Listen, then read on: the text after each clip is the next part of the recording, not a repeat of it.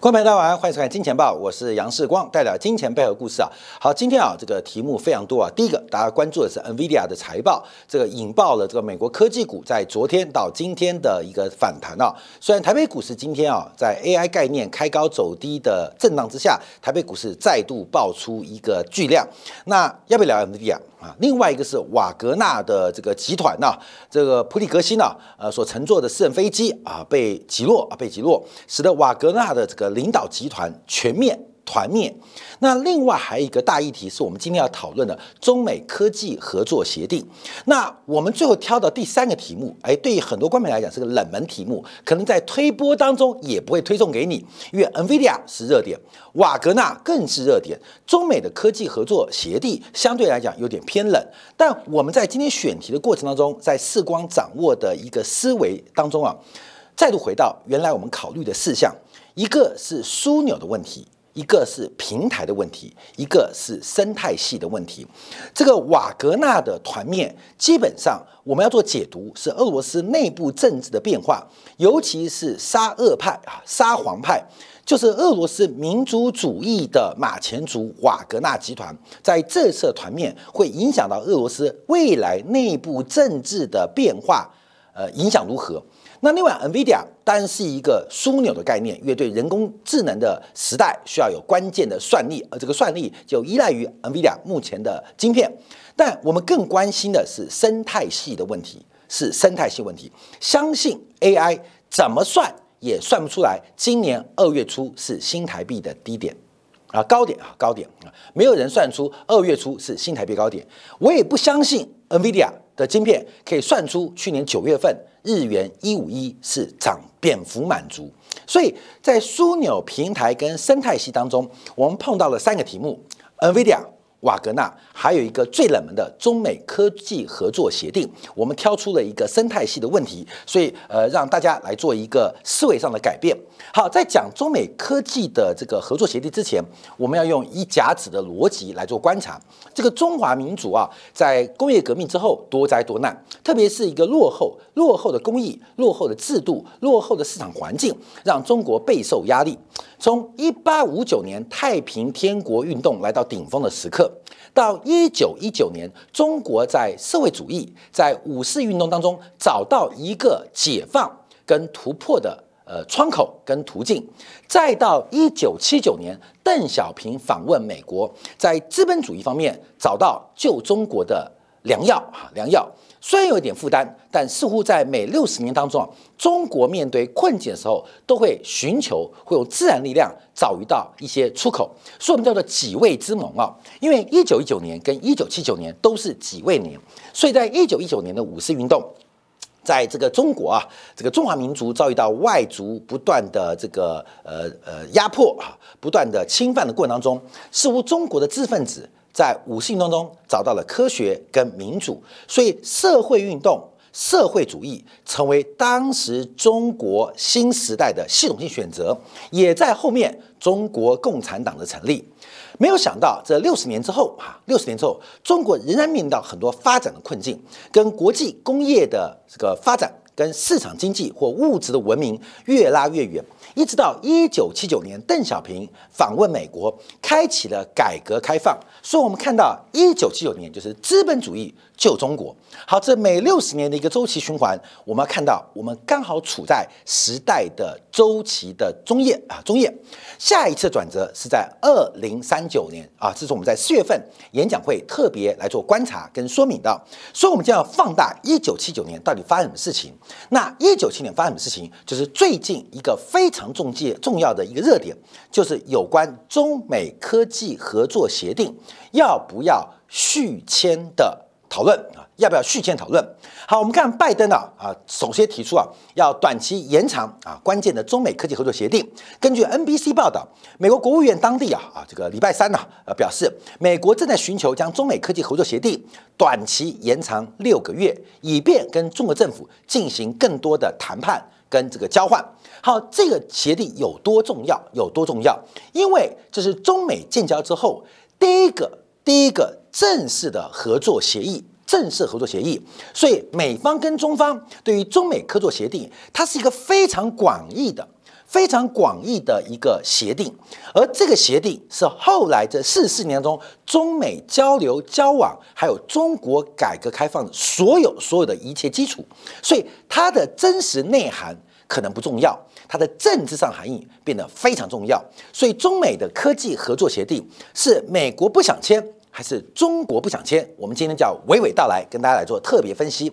好，一九七九年中美建交之后，首度的政府的之间的协议啊，是以每五年续签一次，每五年续签一次的模式啊，在进行当中啊，每五年续签一次。那过去四十年来从来没有间断，那这一次五年到了，这个五年呢，就在本周末叫到期，就是二零二三年八月二十七号到期，所以每五年续签一次。严格来讲，这是第八次要做续约动作，可是就在这周末即将到期之际，仍然没有续签的动作。目前，美国众议院啊，中国问题特别委员会主席盖拉格啊，还有其他九名的共和党众议员，特别致函要求美国国务卿布林肯不要再续签，不要再续签。那美国为什么要停止中美科技协协定啊？我们要从历史。盘古开天来讲起，那我们分成两个角度做分析，一个是美方态度，美方的态度代表什么样的含义？最后我们用中方的态度来代表中国未来的发展方向。好，先讲时空背景啊，约一九七九年中美建交，跟台湾中华民国断交之后啊，中美国正式宣布跟中华人民共和国跟北京的政权达成正式的外交关系。在这个时候啊，一月二九号到二月八号，邓小平。出访了美国，好，这个日期等一下后面要用哦。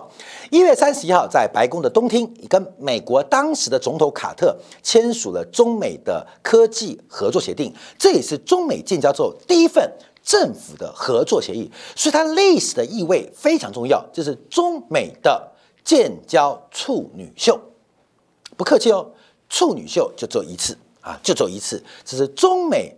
建交之后的处女秀，第一次的合作协议，所以它的一个这个政治地位，它的政治高度是非常重要的。假如推翻了第一次的这个协议，它代表的政治意义或国际外交的变化，就影响非常非常深远。好，我们看到一九七九年发生什么事情啊？叫往前推。哎呀，一九七一年，我们看到《阿甘正传》，阿甘代表美国到中国访问打乒乓球。到一九七二年，尼克森访中。到一九七八年，美国科技团开始逐步的加温跟中国的来往。到一九七九年，中美的建交。所以邓小平在中美建交就来了美国访问了九天，留下非常经典的画面，包括戴了这个牛仔帽啊，戴了牛仔帽，包括喝了可乐，包括参观了波音，参观了 NASA。大力赞扬美国的工业技术啊，工业技术。呃，《金钱报》的铁杆们啊，常知道世光讲过这个中美小板章的邮票故事嘛。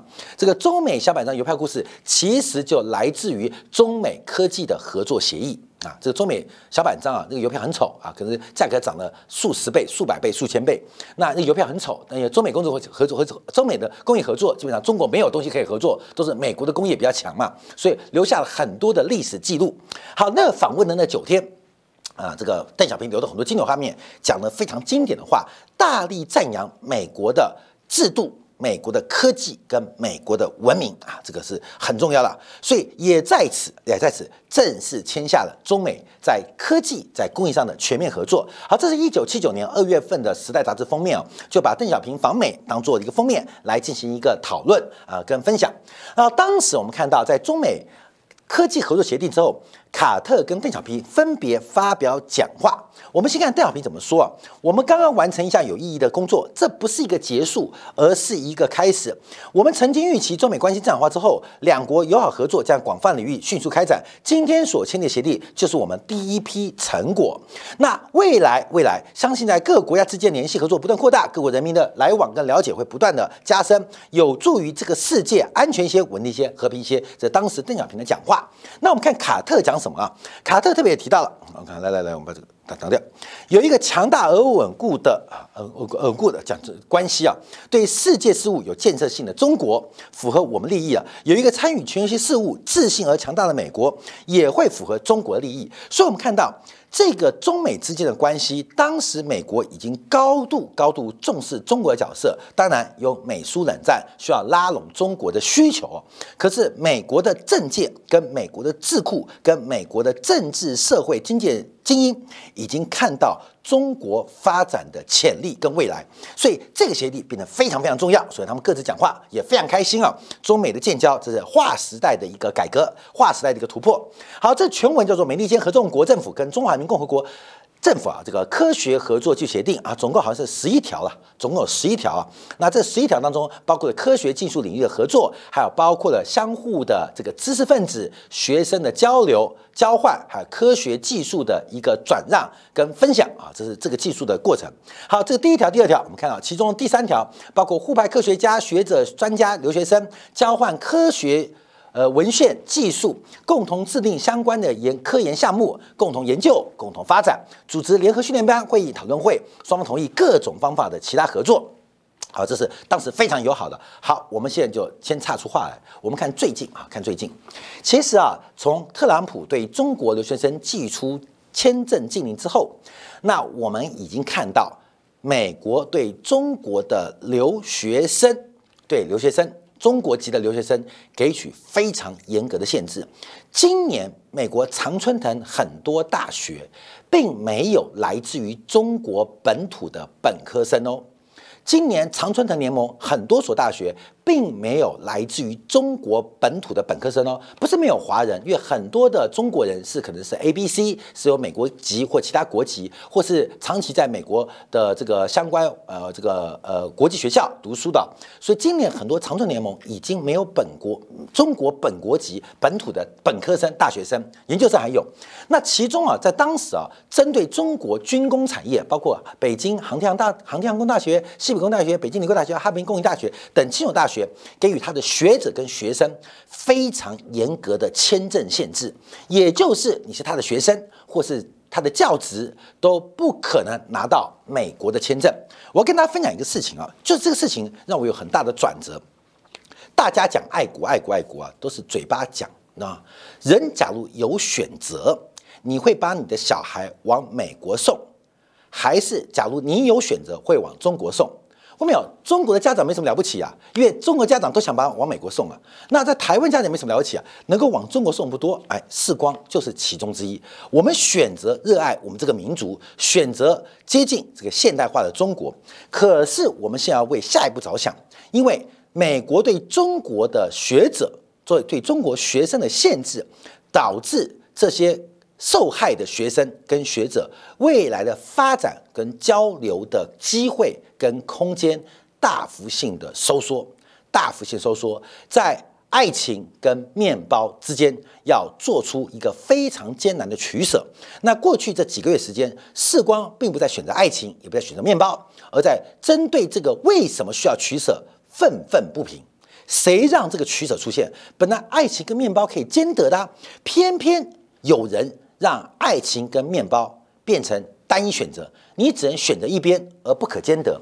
好，这个问题就看到，其实从川普时代开始，从川普时代开始，其实美国等于片面已经否定了中美科技合作协定的精神跟其中条约，禁止了很多中国的学者跟中国学生到美国学习、会议甚至交流。好，那我们再往下观察，这个第八条、第九条、第十条、第十一条也做了很多科技合作的限制。可是我们看到，美国先讲美国单方，不管对于高科技、对于半导体，包括最近对核电的材料跟技术许可，都给予中国非常严格的限制。所以，市场中美科技合作协定已经是名存实亡，已经有名存实亡的趋势跟味道。可是没有想到，这一次啊，美国国会啊。连名存也不要了，他彻底似乎要否定中美建交这四四年四年以来打下的所有基础，自始做推翻，自始做否定，好，自作否定。好，这是美国单方面的吗？就是自始否定一九七九年以来中美不管在科技、在物质文明、在艺术、在文化、在制度、在价值观交流的所有一切。连名存实亡的名存都不要，就让它死亡。好，各位朋友，这是美国单方面脱钩。那中国有没有想要签下去呢？我要给大家回忆一下哦。好，回忆一下。我知道台湾的观众可能并不了解大陆共产党的发展历史啊，但我们给大家提个醒，上个课。对于大陆观众是提个醒，对台湾观众是上课。在二零二一年年初，两年前的春天，两年春天，当时啊，北京中央非常非常罕见、非常非常隆重举办了华国锋同志一百年的这个名旦，一百年名旦。那华国锋是谁？华国锋是毛泽东指定的接班人。啊，毛泽东讲过一句话哦，你办事我放心。那个你是谁？华国锋。所以华国锋是毛泽东指定的接班人。华国锋也利用接班人的这个地位，否定了文化大革命，结束了文化大革命。不叫否定，结束了文化大革命的闹剧。啊，这是一九七七年发生的事情。但大家注意哦，那华国锋后来呢？华国锋不到两年的时间就被邓小平给推翻掉。从一九八年八月份第五届人大三会，哈，由赵紫阳接任华国锋国务院总理位置。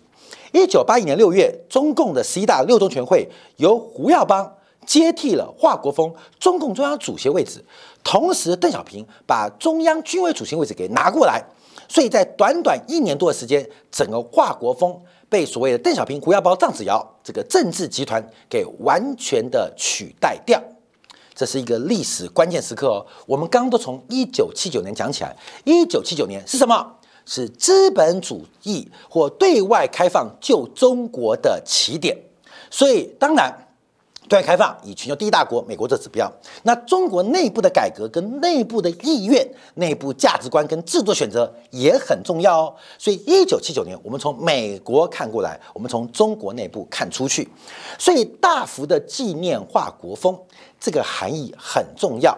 好，华国锋为什么会被推翻？我推翻，在过去二十年啊，华国锋这个人啊，其实没什么纪念，因为他当时啊，虽然结束了四人帮，结束文化大革命，可是他做了一个宣誓，让这个宣誓让很多的改革派非常不满，叫做两个凡是啊，两个凡是，什么凡是？第一个凡是是凡是毛主席做的决策，我们坚决拥护；凡是毛主席指示，我们始终不渝的遵循，叫做两个凡是。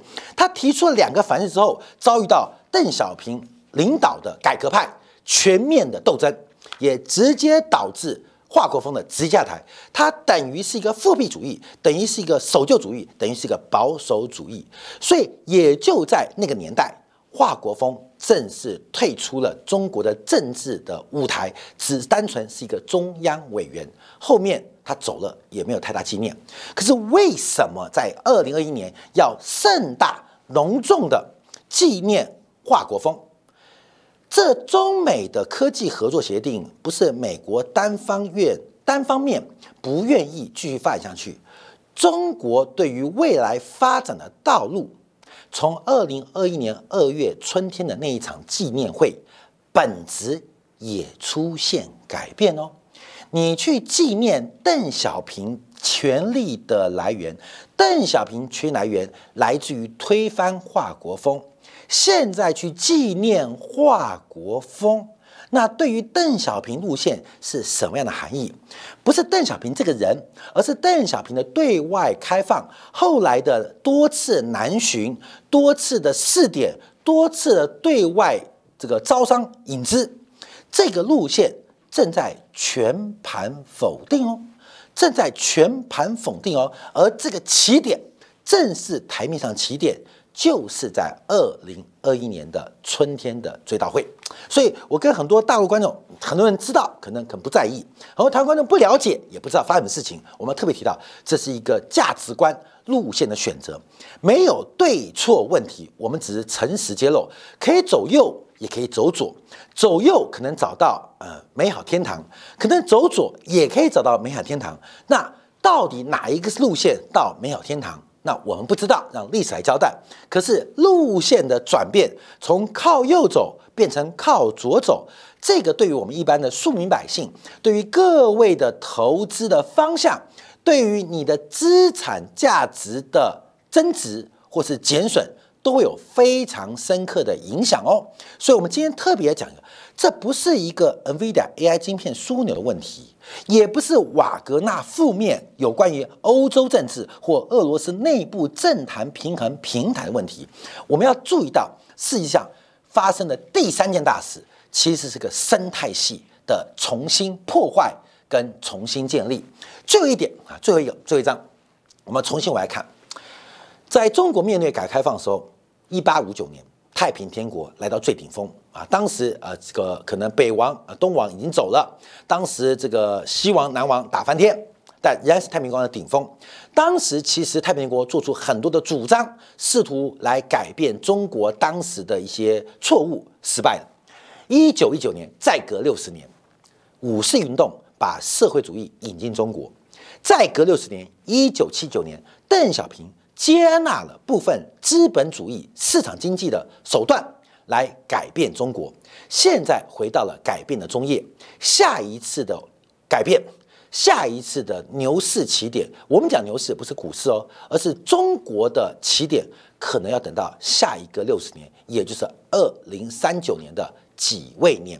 所以特别跟大家分享啊，从枢纽平台到生态系，我们更要关心全球生态系出现了非常重要的转变。跟改变分享给所有金钱豹的观众朋友。好，下一片刻，我们回来关心另外一个系统性问题，就是美国的非农新增就业数据。